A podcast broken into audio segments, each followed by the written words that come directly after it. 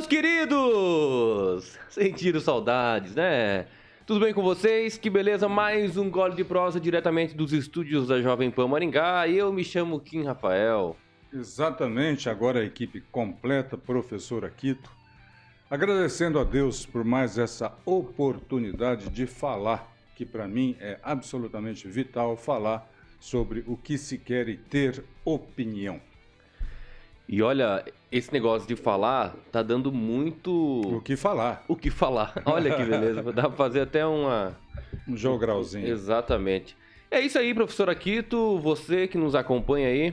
Né? Se você ainda não é inscrito no canal do YouTube da Jovem Pan Maringá ou no Facebook, então eu peço, convido você aí para curtir e inscrever-se para que toda vez aí que não só o nosso programa, mas todos os programas da casa estiverem no ar, você seja também notificado e você possa acompanhar né, essa plataforma que é uma das maiores plataformas de rádio e também é, comunicação da nossa região, estado do Paraná. Que e beleza. para nosso orgulho, o Gole de Prosa é a plataforma, é dentro da plataforma o programa de maior audiência, graças a você. Muito obrigado. É isso aí. Já deixa seu like, deixa seu comentário, faça as perguntas no decorrer do programa, que nós iremos aí ler todos os comentários e também fazer as perguntas, seja para mim, seja para o professor Aquito. E aí, professor Aquito, que me conta desta semana? Algumas reviravoltas, é claro, no âmbito nacional, também municipal. Mas o que, que você tem para me dizer de forma resumida? Tá gostando da semana? Como é que foi? É, é a semana que o ano começa a entrar nos eixos, né? As pessoas estão encarando 2023 com um novo governo, com as mazelas e os acertos do novo governo, estão organizando suas vidas para tornar tudo diferente. É parar de fumar, começar a academia, fazer regime e bola pra frente. Peraí, peraí, peraí que eu tô anotando aqui, vai. Vamos do lado de novo. Parar de fumar. Isso. Fazer academia. Isso. Ah, gostei, gostei da, do, da primeira opção, né? Isso. É que bom, que bom que eu, governo... tô, eu tô próximo disso. Que bom que esses 30 dias de governo Lula te fez repensar mais sobre a vida. Olha só, pelo menos uma coisa boa, né? Falando em governo Lula, Lula completa um mês de governo mais à esquerda do que no primeiro mandato. Olha só, uso de linguagem neutra, economia menos liberal, pautas das minorias e enfrentamento com militares marcaram o início da terceira gestão do petista. E aí, o que, você está achando aí desse governo? Bom, em relação ao uso da linguagem neutra, é algo absolutamente esdrúxulo, é? é algo absolutamente vindo do além. Quando existem mudanças na forma de falar da população, ela é de baixo para cima. E agora tentam a todo custo, de cima para baixo, nesse absurdo de linguagem neutra. Isso não existe, não tem regra para isso, não tem costume para isso. Só quem fala é quem quer é, fazer uma moral com o chefe, aí, bom dia a todos, todas, o que já está errado, e todos, que está absolutamente errado. Então, é, não há como a gente é, perseverar nesta análise sem entender que Luiz Inácio foi eleito com pauta de uma minoria e está tendo que cumprir essa pauta com essa minoria, inclusive dinheiro para gasoduto na Argentina, primeira obra do governo Lula. É assim que vai ser durante todo o mandato, se houver quatro anos de governo Lula. Ou, ou seja, você está dizendo que ele pode ir embora antes? Como assim? Através de impeachment? O que, que você acha? É, na Constituição, é constitucional, não é? É, tá bom lá deixar, escrito. É bom deixar bem claro É. sobre isso. É possível, É, né? Sabe o que, que me chama a atenção? É que se ele foi eleito por uma minoria, prevaleceria, pela lógica, qualquer pauta da maioria. E se ele foi realmente eleito pela minoria, como que ele conseguiu ganhar, sendo que a maioria não estava com ele? Então, assim, eu não quero questionar nada, esse negócio de, de, de eleição, enfim, todo o processo eleitoral, a gente já tem muito muito que falar, já falamos tudo que tínhamos que falar. É claro que nessa nova legislatura, que inclusive essa semana iniciou os trabalhos aí no. Eu acho que é a 57 legislatura, se eu não me engano, no Congresso ali. Mas tem uma coisa nova a se falar sobre isso aí, É, então você vai falar daqui a pouco. Isso. É, então começa novas pessoas, seus primeiros mandatos como deputado federal, como senadores, enfim, e buscando uma alternativa para que o povo brasileiro possa se sentir mais seguro na hora de votar. E isso é muito importante por quê? Porque houveram questionamentos e não foram respondidos esses questionamentos. Aliás, não foram não só respondidos, mas também foram calados aqueles que questionaram. Então toda aquela coisa que a gente sempre veio falando aqui sobre as as redes sociais derrubadas, monetizações aí de jornalistas independentes questionando, etc.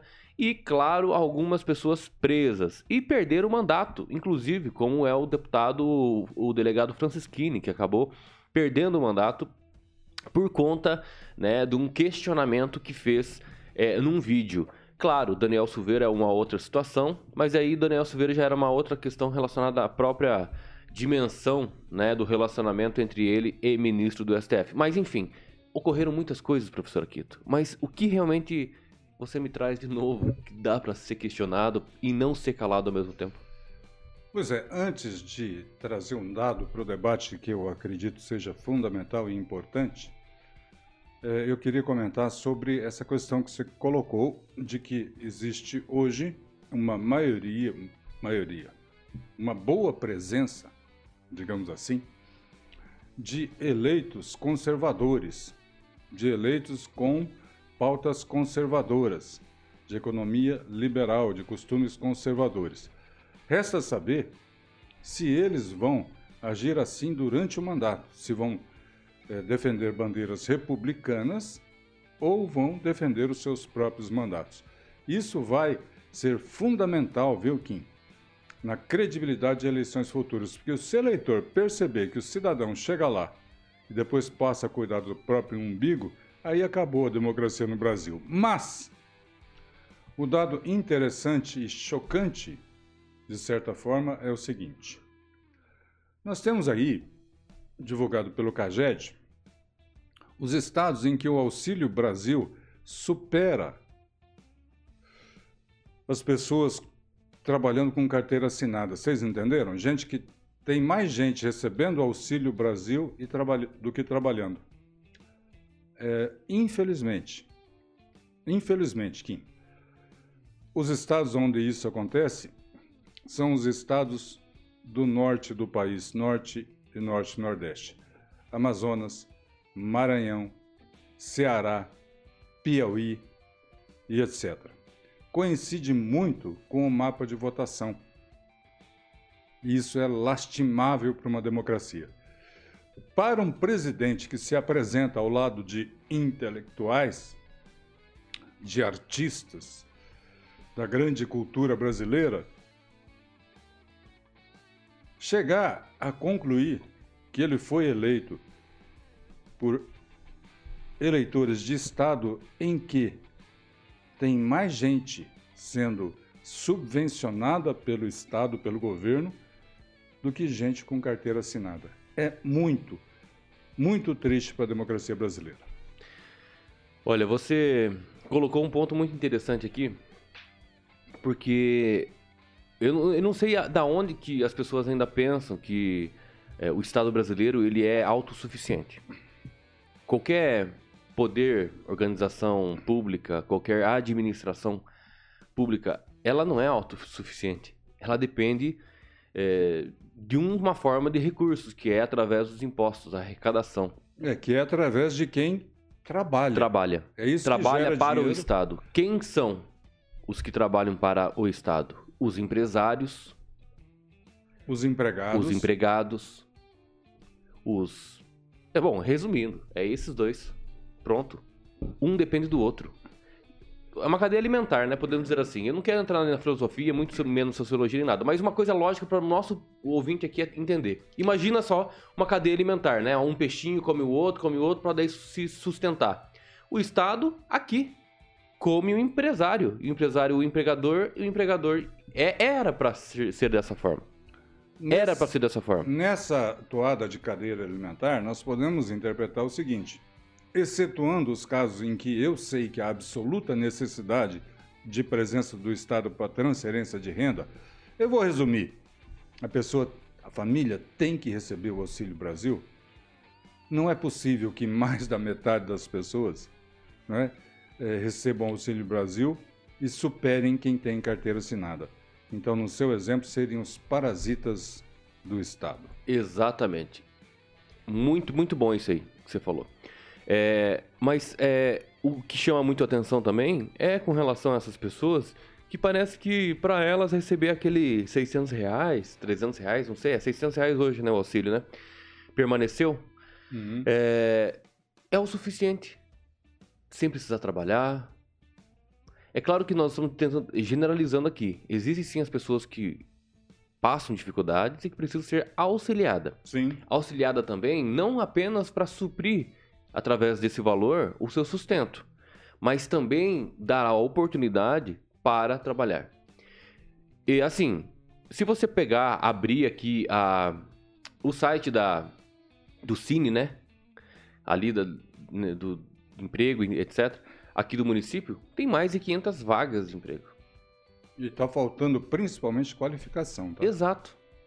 Então, assim, o Estado brasileiro tem que se preocupar com essa qualificação. Porque se realmente está faltando pessoas qualificadas, então o Estado precisa auxiliar nisso. E assim, é a, quanto menos intervir na vida das pessoas de forma privada ali, né, na vida privada, melhor. É assim que funciona. Mas este governo, e assim como os outros governos que o Lula já nos representou oito anos, mais a Dilma, parece que eles querem passar a um cenário de que o Estado é tão autossuficiente que vai cuidar de todo mundo. Só que não é assim. Nunca vai ser assim. É, o pensamento socialista e o pensamento capitalista tem uma diferença que é fundamental e exprime muito bem é, o, a diferença entre os dois. O capitalismo desconfia que você é idiota, que você é incapaz. O socialismo tem certeza. e aí o Estado provém você de tudo. Esta é a principal diferença. Aí o Estado, como ele é incapaz, incompetente, eu digo o Estado hoje. Por quê? Porque ele está representado por um ex-criminoso. Né? Um ex-presidiário, alguém que foi de forma né, bem trabalhada, tirado todas as condenações dele, né? Aí ele se preocupa, professor Aquito, em uso de linguagem neutra. Aí ele se preocupa na nomeação de economistas com convicção intervencionista na vida das pessoas. Eu gostaria de saber, em relação à linguagem neutra, se 120 milhões de brasileiros segundo Marina Silva. Claro, passando ou 19 fome, né? milhões ou 30 milhões ou 33 milhões, segundo Lula da Silva, dependendo do dia e da marca do aguardente. Eu queria saber se as pessoas que passam fome, esses milhões de pessoas, estão interessadas em priorizar linguagem neutra neste momento. Nenhum pacote, professor Arquito, foi colocado até então para melhorar a qualificação das pessoas. Dar, a, a, dar mais emprego às pessoas. Ninguém, nenhum pacote foi assinado para beneficiar os empresários a darem mais oportunidades aos seus empregados. Eu acho que é porque ainda não decidiram.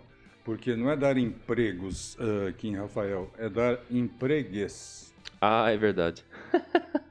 ah, você tá, você tá bem, você tá bem engraçadinho hoje, né? É, eu tô Lula. Viu? Mas o que esperar, né? De um economista que não é economista, que é ministro da Fazenda, que não é economista, fez um curso de duas semanas ali de. duas semanas de curso de extensão de como gerir as suas finanças. Curso é... por correspondência? Pois é. É meio, é meio engraçado isso, mas infelizmente não é para ser engraçado, é para chorar mesmo, né? Porque nós estamos no primeiro mês de governo Lula. É, bom, Falando ainda do Lula, né? A parte da base de Lula não quer uma CPI dos atos antidemocráticos. Hum. Olha só, eles estão preocupados também com isso, porque se tiver uma CPI dos atos antidemocráticos, será que eles podem achar alguma coisa que não apareceu visivelmente, pelo menos pela imprensa? Será que as pessoas, né, que estavam por trás de todos esses atos antidemocráticos podem aparecer nessa CPI? Pois é, pois é, Kim Rafael. Agora sim, a grande re revelação de Chico Bell. Este é um assunto bem interessante. Qual que é a diferença entre ter ou não ter uma CPI né, sobre esses tais atos antidemocráticos, aspas, aspas. A diferença é, se houver uma CPI, haverá investigação e haverá mais, mais pessoas falando com propriedade sobre o assunto, principalmente num Congresso Nacional, Kim, em que há grande presença de conservadores. Então, qualquer CPI vai ter uma grande presença de conservadores. Sem a CPI, fica a cargo do Randolph Júnior. Randolph Júnior, é isso o nome Rodolfo Rodrigues. Randolph Rodrigues. Depois vai falar Mas ele dele. parece um júniorzinho, né? O Randolph Rodrigues, o Dino, falarem o que quiserem, eles dão a versão deles, né? É muito estranho, né, gente? Lembra dos tais black blocs que ocuparam capas de revistas, de jornais brasileiros, dos principais jo- jornais brasileiros? Não existe. Não existe. Foram meia dúzia de pessoas, 10, 20 pessoas plantadas nas mega manifestações de 2013 que barbarizaram. E agora? Eles não querem a CPI, não querem que outras versões, outras verdades, se houverem, claro, né, eh, acabem na boca de pessoas que eles não têm controle no que falar. Isso cheira muito a controle de Estado, isso cheira muito a socialismo, a comunismo. Olha, tem diversas informações que circulando aí, né, de que o GSI dispensou o reforço da guarda no Planalto 20 horas antes da invasão de golpistas. né? Quem está falando isso é o ex-deputado Paulo Eduardo Martins. Será que essas pessoas não têm credibilidade nenhuma, STF?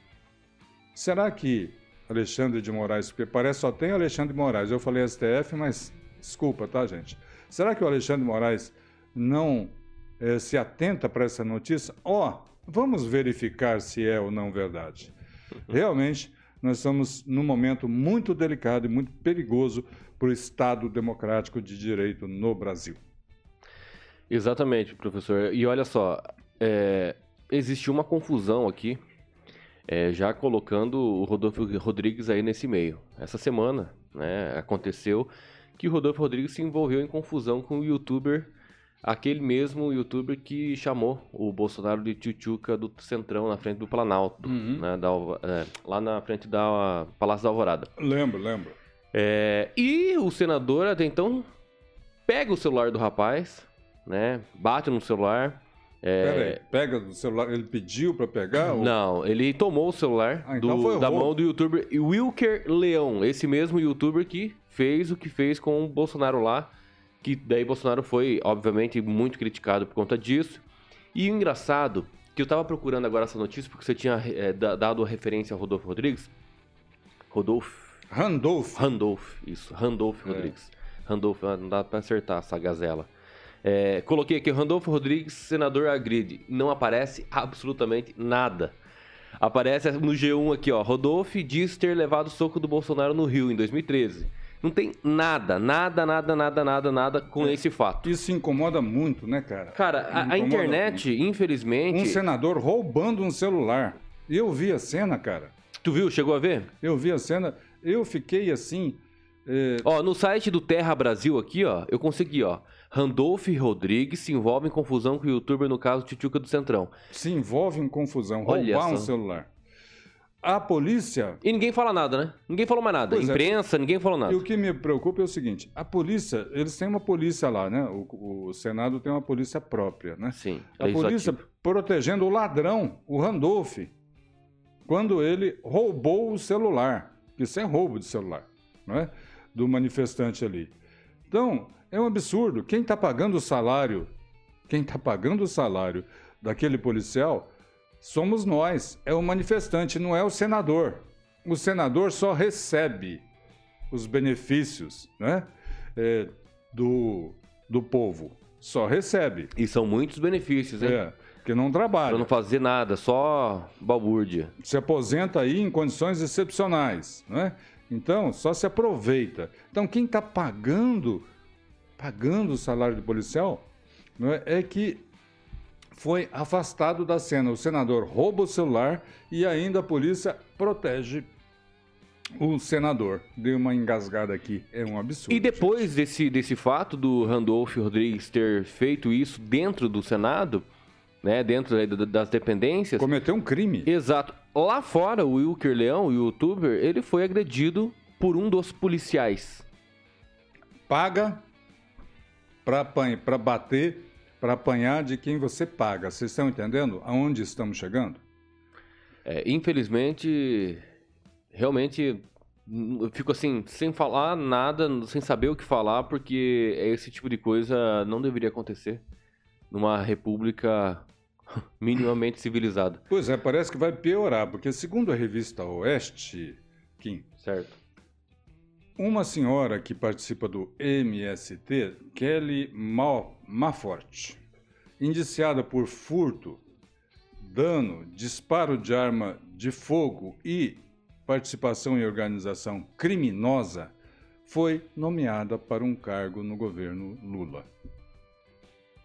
Olha, se a gente pegar toda a relação dos nomeados pelo chefe da quadrilha, claro que não vai não vai sair um ileso. Porque se a gente pegar o Flávio Dino, né? Flávio Dino, lembra do consórcio lá da, no, na época da pandemia? O próprio Flávio Dino. Claro que não quis se criar uma CPI, né? Não se conseguiu um, criar uma CPI para investigar este consórcio o Nordeste. Consórcio. Agora, quem sabe, até com a expressiva votação que nós tivemos no Senado para a oposição, a gente consiga criar uma CPI do consórcio do Nordeste e abrir essa caixa preta do consórcio do Nordeste. Falando em caixa preta. Será que iam ser capazes de fazer isso? Falando, pois é, número tem. A votação mostrou isso claramente. Tem 32, senadores. 36 senadores da oposição. Essas, e, e para criar uma CPI, se não me engano, são 31. Resta saber se terão culhão para fazer isso. O que, que você ia falar? Eu ia falar o seguinte. Tá meio fora do tema aqui, mas eu fiz questão de pegar aqui um, uma imagem hum. de como fatiar uma picanha. Técnicas de como fatiar uma picanha. Meu Deus, você separou o programa por conta de uma picanha? Você Tom... tá igual o Lula já. É, né? mas eu acho que a gente tem que se preparar, né? tem que se preparar. Eu acredito no Lula. Será? Eu acredito para, na picanha. Para, para. Não, esquece aí. Esquece. Bom, se você quer realmente partir para para ruptura da, do tema, eu queria saber como é que você vai suportar se o Palmeiras ganhar do Santos hoje às 18h30. O que, que você acha? o Santos tá meio meia boca, né? Ó, eu não tô falando de futebol, tô evitando de falar de futebol. Por que será? Em respeito ao Pelé, a morte recente do Pelé. Meu, você não tem vergonha mesmo o de falar O Santos está de luto e por conta desse luto está tendo dificuldades de desenvolver o seu melhor futebol. É, tá faltando, na verdade, jogador, né? Lá do Santos. Cara, eu acho que deveria fazer o seguinte: nós tivemos um momento desse em 2001 que o Santos estava numa draga danada. Chamaram o Emerson Leão, Leão e falaram para ele o seguinte: ó, o elenco é esse aí. Aí o, o Leão viu o elenco e falou: e aqueles moleque lá? Do outro campo. Se quiser usar, pode usar. E aconteceu uma revolução com Diego, Robinho, etc. Eu acho que está na hora de fazer isso, sabe? Mandar todos os jogadores contratados embora e colocar os meninos da base e deixa rolar. Porque com os meninos da base a gente não cai para a segunda divisão do Campeonato Paulista, o que seria uma catástrofe, porque o Santos nunca jogou segunda divisão. Flamengo também não, né? É, então. Então, cuidado aí. O Palmeiras já jogou segunda divisão, também não. Cuidado, hein? Ó, vamos falar do nosso senador Marcos Duval, que está tendo uma, bastante repercussão durante a semana. Ele disse que o Bolsonaro, no início, né? A primeira impressão dele do que ele falou, aí disse que Bolsonaro fez pressão por golpe e fala em renunciar ao mandato como senador. Isso é da redação do Estadão, dia 2 de fevereiro. Saiu, né? O senador Marcos Duval, do Podemos do Espírito Santo, afirmou que na madrugada da quinta-feira, dia 2, que sofreu coação do ex-presidente Jair Bolsonaro para se aliar a ele em um golpe de Estado. Do Duval disse ter negado a proposta feita por Bolsonaro e denunciado o caso. Horas depois da revelação, o senador comunicou que apresentaria a sua renúncia no Senado Federal. E depois, professor Aquito, aí ele nega, dizendo realmente que Bolsonaro não tinha nada a ver com isso, o Daniel Silveira que tinha é, essa intenção, enfim, e ele foi ouvido de forma não oficial pelo Alexandre Moraes, enfim, Alexandre Moraes não deu muita balela para ele e depois ele deu algumas entrevistas aí para alguns veículos de comunicação que eu vou te dizer agora. Veja CNN e Globo News. Aí depois dessas entrevistas que foram dadas pelo senador Marcos Duval, o apareceu o Alexandre de Moraes e pediu quebra de sigilo de fonte da Veja, CNN e Globo News, aonde se deu em virtude da entrevista quebra de sigilo da imprensa. do Senado do senador Marcos Duval. Então imagina, olha isso. O que, que você tem para me dizer sobre isso? Cara, numa mesma cena, diversos problemas. Né? Primeiro, só tem Alexandre de Moraes no STF? Eu volto a perguntar. Segundo, quebra de sigilo da imprensa num país em que ainda alguns defendem que estamos num Estado democrático de direito é o fim. Agora, muitas vezes, Wilkin, a gente analisa um quadro e a, o problema é outro. Né? Por exemplo, às vezes o menino muito interessado numa garota convida para sair Pode ser num garoto também, né? Só para não ser taxado aqui de é, homofóbico e etc. E a garota não aceita. E o menino já fica pensando: puxa vida, por que, que ela não aceitou? Será que é algum problema? Ela não gosta de mim e tal? Quando, na verdade, isso aconteceu, tá? Estou te relatando aqui que em um caso Sim. de fato. Quando, na verdade, a menina estava num tratamento odontológico e não queria se apresentar ao menino daquele jeito. Você está entendendo? Aonde eu quero chegar? O Marcos Duval, eu acho que está com problema de fornecedor. Ele está trocando muito de fornecedor. Né? Que ora faz um efeito, ora faz outro efeito. Ele disse que não disse que disse. Você está dizendo que ele está tá usando drogas? Não, não falei drogas. Fornecedor. Fornecedor de drogas? Pode ser de qualquer coisa. Estou trocando de farmácia. A talvez, boca do, de fumo não, é? deu certo. Porque não é possível né, a gente dar credibilidade, por mais que ele esteja hoje carimbado como senador, assim como Marina Silva, por mais que ela esteja carimbada como ministro, a alguém que fala uma impropriedade dessa e depois desdiz e desdiz de novo. Eu me recuso a comentar. É melhor comentar a opinião do fazedor de pipoca na porta do colégio, que tem muito mais, muito mais propriedade, muito mais consistência do que essas figuras lastimáveis da política nacional. Hum.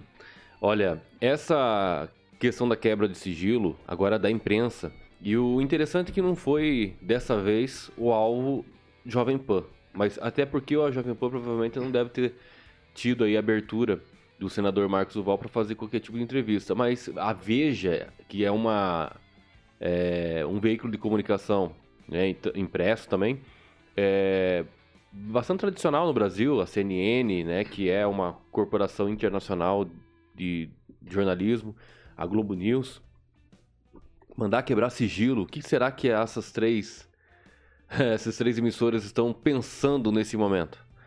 Pois é, isso é um absurdo. Isso é o último bastião da democracia.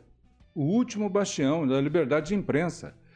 E nossos colegas de imprensa, é impressionante, estão calados. Poucos estão se manifestando para esse perigo real e imediato que Luiz Inácio traz à cena. É preciso dar um basta nisso e eu creio que o eleitor fez a sua parte elegendo congressistas, em grande parte conservadores. É preciso que agora eles tomem uma, uma atitude sob risco de levar esse país a uma ditadura do proletariado.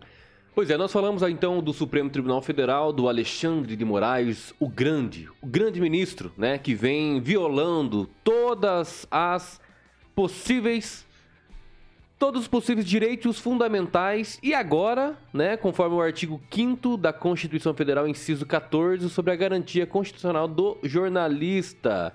Olha só, a fonte, o sigilo de fonte é garantido pela Constituição Federal. Agora, né, vou passar para outro assunto, mas esse outro assunto tem a ver com Alexandre Moraes e o Supremo Tribunal Federal. Por quê? Porque nós tivemos a eleição do Senado Federal, professor Aquito. E parece que está circulando alguns vídeos aí que assim, nos dá um pouco de temor, né? Já que é, a, a, votação aparentemente foi, foram, foi feita ali com alguns fiscais que uhum. foram apontados, mas será que realmente essa votação para presidente do Senado, o Rodrigo Pacheco, foi reeleito ali, é, foi assim, teve uma transparência, uma, teve uma veracidade dos resultados. Eu não quero colocar uma palavra errada aqui, porque se o ministro Alexandre Moraes Deus me livre, né? Deus me livre, chegar até ele. Então, é, o que, que você acha? Tem uns vídeos circulando e tem algumas questões relacionadas a dinheiro também, né? De compra de votos, né? Desse, desse, dessa eleição que aconteceu internamente ali no Senado. Tanto é que o nosso nosso programa de hoje tem um tema, resumindo, né? Quanto custou realmente a eleição do Senado, professor Akito? Pois é, agora a gente vai entrar numa seara, num assunto importante. Eu acho que esse vídeo que você citou aí, eu já vi o vídeo, é a cereja do bolo apenas. Eu realmente não acredito é, que houve ali é, uma troca de votos, porque aparece uma senhora lá pegando uns papéis, caem aí voltam os papéis. Mas enfim, é só para ilustrar. É, mais importante que isso, que tem figuras importantes com mandato dizendo que, dizendo que cada voto custou 15 milhões de reais. Tudo isso? E da onde que veio esse dinheiro, será? Esta é a pergunta. Primeiro, quanto foi dado? Da onde veio o dinheiro? Quem vai pagar essa conta? Quem era o maior interessado de, é, do Pacheco ganhar? Que se é do dinheiro da, do bolso do Luiz Inácio, vamos colocar assim, tudo bem, né? tudo bem, aspas, né? Porque a gente está falando do Congresso Nacional que vai decidir os destinos da, da nação. Agora, se é do dinheiro público, é o povo que vai, que vai pagar. Muito provavelmente é do dinheiro público. Né? Então, eu acho que vale a pena, Alexandre de Moraes, além de estar atento a alguns rumores que circulam na rede social, ele tenha tempo de analisar outros rumores, ministro, como, por exemplo, de que houve dinheiro para a votação do presidente do Senado. Lembrando aqui que a diferença entre o ganhador e o perdedor foi mais ou menos a conta de 13 ministros que o Lula teve que exonerar e colocar no Senado para votar no candidato dele. Você está entendendo? Então, é, caso, caso tenha havido, caso tenha havido a compra de votos, eu lastimo, porque mais uma vez o eleitor teria sido enganado.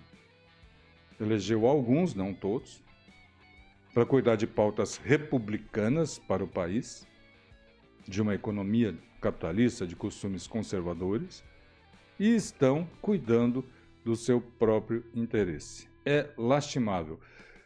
É, tem aqui uma denúncia, denúncia, uma citação, vamos dizer assim, né, de que o Romário votou no Pacheco. Romário, senador do Rio de Janeiro. Traçando um paralelo, ele concorreu com Daniel Silveira, que foi preso tão logo terminou o seu mandato. Então, no Brasil, não estou analisando o mérito do que Daniel Silveira fala, mas falar virou crime. Falar virou crime. E já que você é uma pessoa muito experiente, né, na sua vida política, enfim, toda vida pessoal, e o que que nos espera? Tem algo pior para acontecer do que o, do que já está, já, já está acontecendo? Por exemplo, você tolir alguém de falar, de Não você tem. não, conseguir Não tem. é, expressar exatamente o que você pensa. é, a, a própria Jovem Pan acabou tendo essa censu- censura prévia aí, teve que mandar embora muitos comentaristas, porque se a gente pensar em emissora, pensar em imprensa, não teria nenhum veículo de comunicação que sempre expõe pelo menos os dois lados. Tem o terceiro lado, às vezes a pessoa tem aquela um pouco mais republicana, né, mais de centro, acaba não falando tanto dos lados extremistas, mesmo que sejam considerados lados extremistas, mas tinha alguém para não fazer a defesa, mas manifestar o que pensa sobre Lula, sobre Bolsonaro, sobre o Centrão, sobre MBL, Sobre, sobre, qualquer coisa. qualquer coisa. É. Não tem outra emissora que Uhum. recebeu tanta perseguição Quanto do próprio Supremo Tribunal Federal, que foi a Jovem Pan. Então, assim, o, o que mais pode acontecer, professor Akito? Eu, num primeiro momento, eu raciocinei que não tem, mas tem. Tem. O pior é nós termos instituído a prisão perpétua no Brasil ou a pena de morte, como Che Guevara fazia com gay, com homossexual. Viu, trouxa? Você que veste a camisa do Che Guevara sem saber a história, ele assassinou no paredão cerca de 600 homossexuais. Eu não estou inventando o número igual diz o Luiz Inácio, não. Ou a Marina Silva? Ou a Marina Silva. É que Marina Silva é uma figura menor, né? Não, menor para a gente, né? Para quem tem alguma capacidade de discernimento para a grande imprensa nacional, ela é uma referência, uma dandy. Né? Marina Silva, do meio ambiente, parece que é santificada. É uma pessoa que não sabe nem fazer conta de matemática.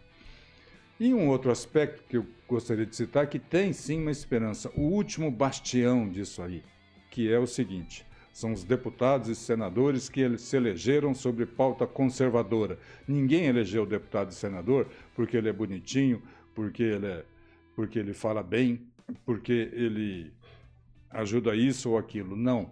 Nós tivemos uma eleição marcantemente ideológica. Então, nós temos uma presença de senadores, de deputados federais que podem fazer CPI para investigar, que podem aceitar pedido de impeachment. Agora vai ficar mais difícil, né? Pedido de impeachment de STF, que é no Senado que apresenta, e o Senado eu acho que não, não aceita, né? Como não aceitaram até agora. Aliás, eu fico aqui uma sugestão para o Papa. Uma sugestão para o Papa. Para que abra um processo de beatificação e, eventualmente, santificação Não dei ideia, hein? dos ministros do Supremo do ah, Brasil. rapaz, não dá ideia. Porque você apresenta um pedido de impeachment, nenhum é aceito. Não. Nenhum. Não dá ideia, não dá ideia. Então, desconfia-se que estão próximo da santidade, almas tão purificadas, tão sublimes, tão em alto nível, que estão próximo da beatificação. São Alexandre de Moraes. Rapaz, não dá ideia não, porque é capaz de isso acontecer, hein? Eu, eu quero entrar num assunto agora, professor Aquito, é, que eu um pouco discordo dessa forma, né, de, de indicação. Por quê?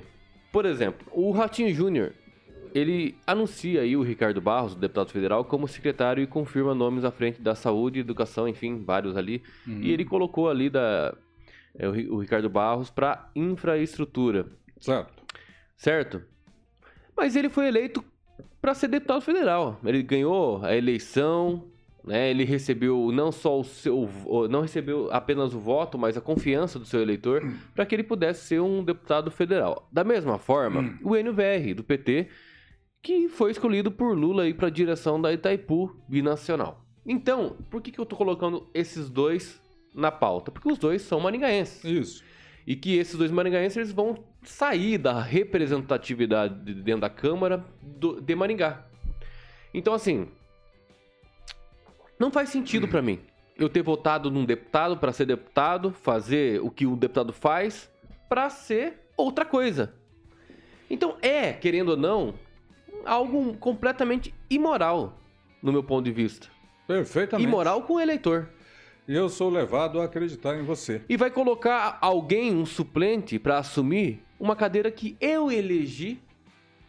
Perfeitamente. Então não faz sentido, não faz? Por, é, não deveria, né? Vamos trazer um outro exemplo. Flávio Mantovani. Foi, teve um mandato cassado, né? E agora, sem o mandato, porque ele foi eleito vereador, o prefeito o nomeou chefe do PROCON. Aí eu acho que está certo. Ricardo Barros também já chegou a ocupar uma secretaria eh, da Indústria e Comércio do Paraná quando ficou sem mandato. Agora, parece que quando o cidadão atinge mandato aqui no Brasil, ele recebe um diploma ultra, ultra light poderoso. Não é? Aí o senhor Enio Verri, aquele que apresenta 13 notas fiscais consecutivas ao longo de três anos para sacar dinheiro para ser ressarcido, ele vai ser presidente da Itaipu Binacional, uma empresa maior em termos de capital, em termos financeiros, que o governo do Paraná. Então, será que não tinha um outro economista ou um outro técnico capaz de assumir Itaipu Binacional e teve que tirar a representatividade, você colocou muito bem, do NVR, que as pessoas é, acreditaram nele, que as pessoas apostaram nele, e a mesma coisa de Ricardo Barros. Ricardo Barros fez uma campanha marcantemente ideológica, bolsonarista, ampliou a sua votação por conta disso em relação à última eleição.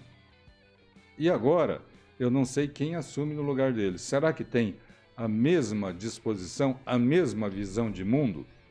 Eu acho que o deputado, infelizmente, o deputado federal Ricardo Barros usou né, da, do cenário que tinha de forma ideológica, usou o discurso, usou a defesa, que tinha um bolsa, um presidente que muita força, com muita popularidade, hum. usou esse pretexto para se reeleger. Pois é. Não sei se isso é verdadeiro. Não sei como nós vamos provar isso, se isso é mentira ou é verdadeiro. Eu digo uma coisa, a minha opinião. A minha opinião é a seguinte: Ricardo Barros, infelizmente, usa o povo o tempo todo para se reeleger. E como ele agora conseguiu ser secretário, né, ali do governo, ele tem provavelmente uma intenção de quem sabe a próxima, né, a próxima eleição para governador ele se colocar à disposição. É o que eu acho pode ser que isso aconteça, porque ele já está estreitando ainda mais sua vida política, sua carreira política, que não deveria ser, né? Político não podia ter carreira. Tinha que ter uma limitação de você ser deputado federal, de você ser senador, de você ser governador. Enfim, tinha que ter uma limitação. Porque não é. É uma vocação, é você tem que servir a população. E parece que a população a todo momento serve para os políticos. E o caso do Ricardo Barros não é diferente. Assim como o NVR, que agora né, assume diretoria lá do Procon, do, Procon, do da, da usina Itaipu, e que realmente é completamente fora né, da intenção dos votos dos seus eleitores.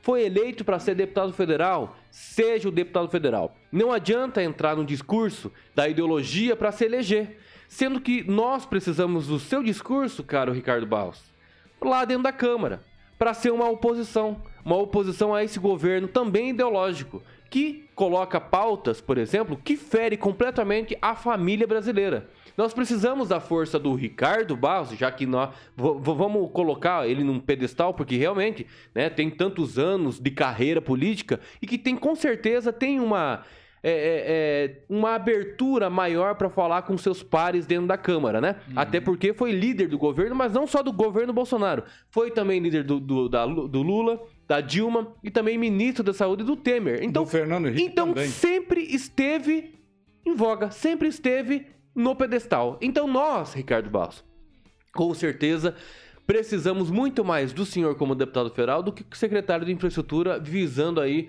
uma eleição para governador do estado do Paraná. Pois é, Kim. Você tocou num ponto importante. O Ricardo, como disse, ampliou a votação em relação à última eleição. Talvez a diferença tenha sido ideológica, coisa que ele fez uma campanha muito forte em, com a marca Bolsonaro, em torno de Bolsonaro. E claro, o eleitor criou uma expectativa que um político com a capacidade de articulação que tem Ricardo Barros né, pudesse, de alguma forma, contribuir dentro no, do Congresso Nacional com essa pauta ideológica. E isso se perdeu. Isso se perdeu, Kim, que é o que você está evidenciando aí. É lastimável. Né? É, a expectativa da população em relação ao Ricardo Barros desta feita era outra, era outra. Mas é, o que a gente entende da atuação de Ricardo Barros é que ele é pragmático. Né? Você citou aí Fernando Henrique, Lula, Dilma, Dilma e Temer como ministro da Saúde. Temer e Bolsonaro. Bolsonaro, né? é. Então, a posição do Ricardo nunca foi ideológica, pelo menos no exercício do mandato, foi pragmática sempre. Ele é um cara de resultados. É, prova disso são os recursos que ele, que ele trouxe aí para as cidades que ele representa. Agora, o eleitor trouxe para a cena política um fato novo. Um fato novo que é a posição político-ideológica. E parece, e parece que Ricardo Barros não está relevando isso ou no só, exercício ficou, do mandato. Ou só ficou no discurso é. para ganhar voto. Aí, eu queria saber se realmente ele estava articulando é, com os senadores do estado do Paraná, os três. Nós sabemos que o Sérgio Moro manifestou voto a favor do Rogério Marinho, né? E os outros dois? O Masaki Taguchi aqui escreveu o seguinte: Que vergonha, sinto dos senadores Oriovisto e Flávio Arnes. Esses dois votaram. Masaki é, Taguchi é, é parente, né? É, deve ser.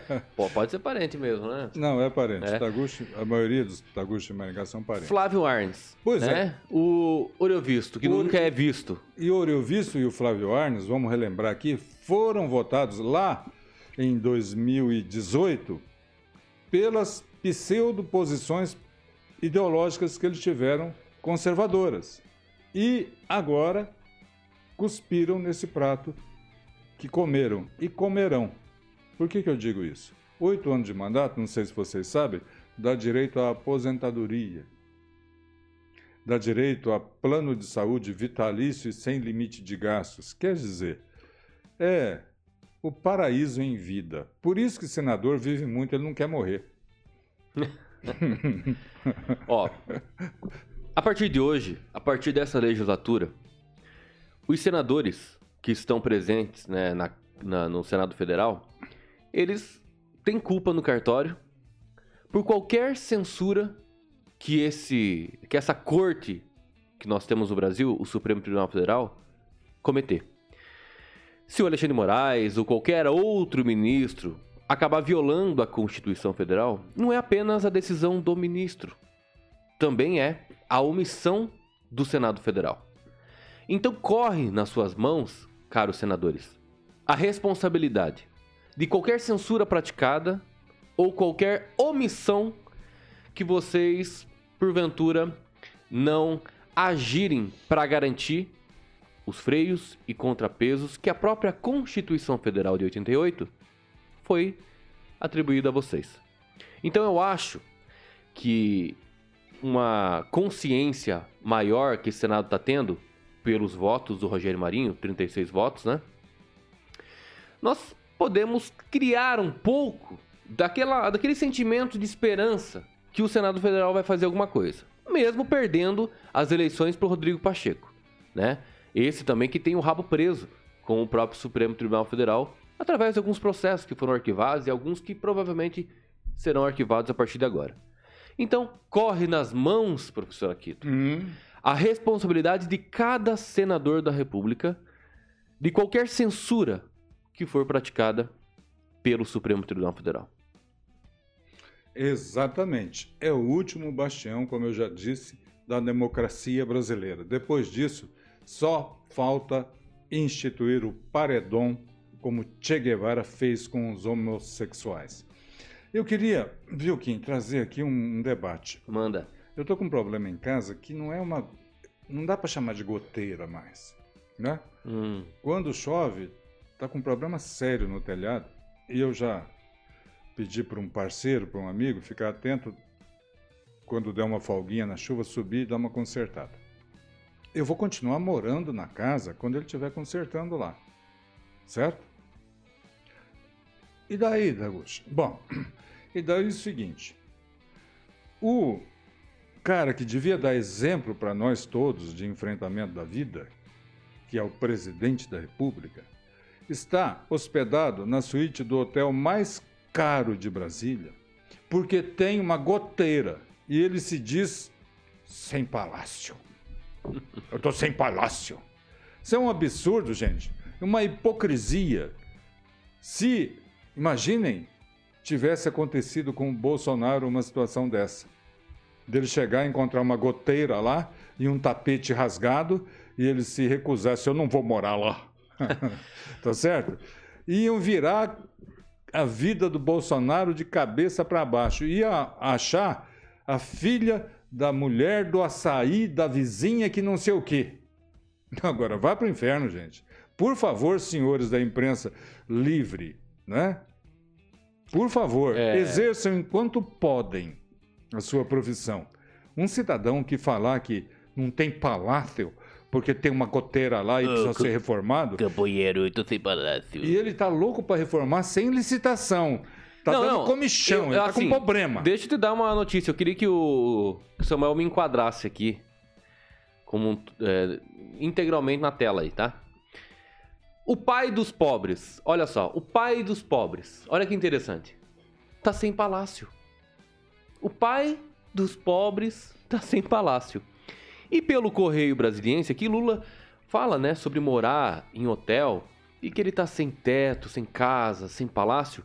Me parece que na próxima, na próxima semana ele vai se mudar para a casa oficial do presidente da República, que é o palácio aí da, a, a, da Alvorada. E o que mais me chama a atenção é que nenhum ato antidemocrático foi até o Palácio da Alvorada e foi depredado qualquer coisa lá. Ele e a Janja, a primeira dama, fizeram um circo na Rede Globo mostrando, olha, olha só isso aqui, tá lascado. Esse imóvel aqui tá lascado, inviável se mudar para cá. O Lula tá tão decepcionado, tão chateado porque ele reformou aqui nos primeiros mandatos. Ele reformou aqui em 2006, 2007, ele, ele reformou todo o palácio. Então, ele tá chateado, ele não quer vir para cá. Exatamente, o pai dos pobres que prega essa ideologia miserável a todo momento, colocando você e sua família o tempo todo na miserabilidade. Sim, às vezes você nem tá na, na miserabilidade. Você tá lá trabalhando, tendo seu emprego, sustentando, mas ele coloca você no discurso dele. Esse cara, esse cara que se auto-retula tempo todo que ele é o pai dos pobres. É o pai dos pobres. Ele não pode morar no Palácio do Alvorada porque tá com goteirinha, professor Aquito. Você colocou aqui a goteirinha da sua casa. Como é que. Arruma? Manda arrumar. Agora. E continua morando fica, nela. Ficar impedido e gastando dinheiro do contribuinte, porque não é nem dinheiro público, esqueça dinheiro público, porque dinheiro público dá a intenção, professor Aquito, de que todo mundo tem o poder desse dinheiro. Mas, é, mas não tem. É o poder do contribuinte. Dos mais dos 250 mil reais até agora nesses hotéis de luxo que ele e a senhora Janja está hospedado, estão hospedados. Então, o pai dos pobres está sem seu palácio e se recusa a se mudar porque existem umas rachaduras, né? Em alguns móveis do palácio, então fica inviável para eles. Coitadinho, né? Ele podia seguir o exemplo do governador Zema, lá de Minas Gerais, que abdicou né, de usar o palácio lá, colocando como é, um museu histórico para todo mundo ir lá frequentar e alugou uma casa. O Zema fez isso, o governador do, do, do estado de Minas Gerais. Ele alugou uma casa e ficou numa casinha lá, no apartamentinho lá, pequeno. É um exemplo. Um exemplo a se seguir. Um exemplo de, do cara que se diz pai dos pobres, intervencionista na vida das pessoas, com o governador de Minas Gerais que prega o liberalismo e dá exemplo de um liberal. Eu quero mandar um recado aqui para o Sebastião Rodrigues da Silva e para o João Manuel, que aparentemente são lulistas. Né? Eu vou virar o jogo, eu vou acreditar em vocês. Eu vou pegar o número mais expressivo que tem de famintos no Brasil, a fome a fome que é a última degradação do ser humano. 120 milhões de brasileiros passam fome nesse país, metade da população. Como senhor Luiz Inácio, o senhor tem coragem de ficar no hotel mais luxuoso de Brasília, na suíte mais cara, quando metade da população do país que você representa não tem o que comer em casa? Não tem um prato de comida, não tem um arroz com ovo, não é picanha, não, senhor Luiz Inácio. Estou acreditando na sua ministra Marina Silva. 120 milhões de pessoas passando fome. É isso aí, pro discurso é muito bom. O pai dos pobres, sem palácio, coitadinhos, né? Então é isso. Terminando o programa hoje com essa tristeza, né? Tristeza de um de um senhor, né, de idade que assumiu o presidente para reconstruir o Brasil. Não tem onde morar, é uma tristeza. E nós terminamos hoje o programa com. Infelizmente, não dá para colocar uma música triste do Chaves, né? A, a, o dia que o, o episódio do Chaves, o Chaves indo embora da vila, né? Pois é, é, é um dia triste para Luiz Inácio Lula da Silva. Rapaz, quando e, você faz referência à vila, senhora, você não está falando da Vila Belmiro, não, né? A senhora, a senhora primeira dama Janja não tem onde morar. A, a Janja está preocupada com a lista de convidados do apóstolo Lula e estabeleceu lá um sigilo de 100 anos. Ah, Vamos abrir a caixa verdade. preta desse não precisa, sigilo? Não precisa, não precisa informar quem esteve presente nesse, nessa cerimônia mas eu queria saber quanto que foi gastado e de quem que realmente pagou todos os a, é, a, a, todas as apresentações e shows que tiveram Mas naquele não foi, momento. não foi mostrado até agora? Não, não foi. Não acredita? era transparente, Luiz não, Inácio? peraí, peraí, mas como Luiz assim? Inácio, tem alguém aí estragando o seu governo. Eita, eita. É isso aí, mais um programa, um gole de prosa. Estamos deixando você aí agora. Continue comentando, compartilhando, curtindo aí, dê o seu like, seu dislike, enfim. E não esqueça de se inscrever no canal do YouTube da Jovem Pan Maringá e também seguir as outras plataformas, como por exemplo o Facebook da Rádio Jovem Pan Maringá. Beleza? Se você ainda não é inscrito, aí eu te convido, deixa esse convite para você. Beleza, professor Aquito? Hoje, Palmeiras e Santos. Vou torcer pro Santos. Tem que dar 2 a 0 aí, no mínimo, porque o Palmeiras tirou a nossa, nossa taça, né, da Supercopa aí do Brasil. Mas estamos vivos. Vivo aonde? No Mundial, né? Então, tenho certeza que falaremos mais sobre o Mundial. Ah, Flamengo aí participando, quem sabe, de uma grande final contra o Real Madrid. É, antes tem que passar pelo AL, não sei o quanto lá daquele. É, mas vai passar, né? Hum, há controvérsias. Muito obrigado. Este aqui, um gole de prosa, é o maior canal conservador de Maringá, graças a você que torce para a gente, graças a você que nos critica, graças à audiência que nos, nos acompanha. Muito obrigado. Eu e Kim Rafael, sempre juntos com você. Kim Rafael, a revelação de Chico Bell. Meu Deus do céu. Tchau, Samuca. Tchau, todo mundo. E ó, não percam a esperança do Brasil jamais. Valeu, abraço.